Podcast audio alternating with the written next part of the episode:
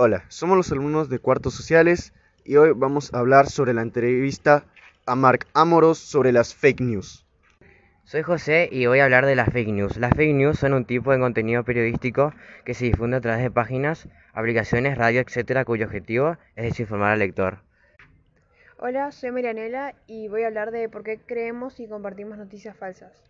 Eh, nosotros compartimos y creemos noticias falsas porque de alguna manera se relacionan con nuestras creencias personales, además que están contadas en un contexto de veracidad. Ahora a decir en qué espacios virtuales son más convertidas las fake news. Si hablamos de aplicaciones, Twitter, y si es de comunidad, páginas populares o personas con tu mismo pensamiento. Ahora voy a hablar de cuál es la relación entre emoción, eh, noticia falsa y razón.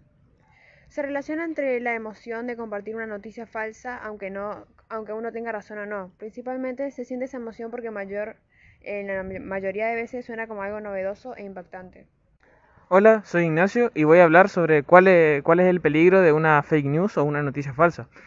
La fake news puede llegar a, eh, puede llegar a provocar eh, puede llegar a provocar que el lector o la persona que esté, que esté siendo afectada pueda llegar a entrar en una depresión si te llegan a difamar sobre cosas que no hizo y bueno, y lo culpan por haber hecho. Yo soy Sentino y voy a responder el por cómo se puede reconocer una fake news.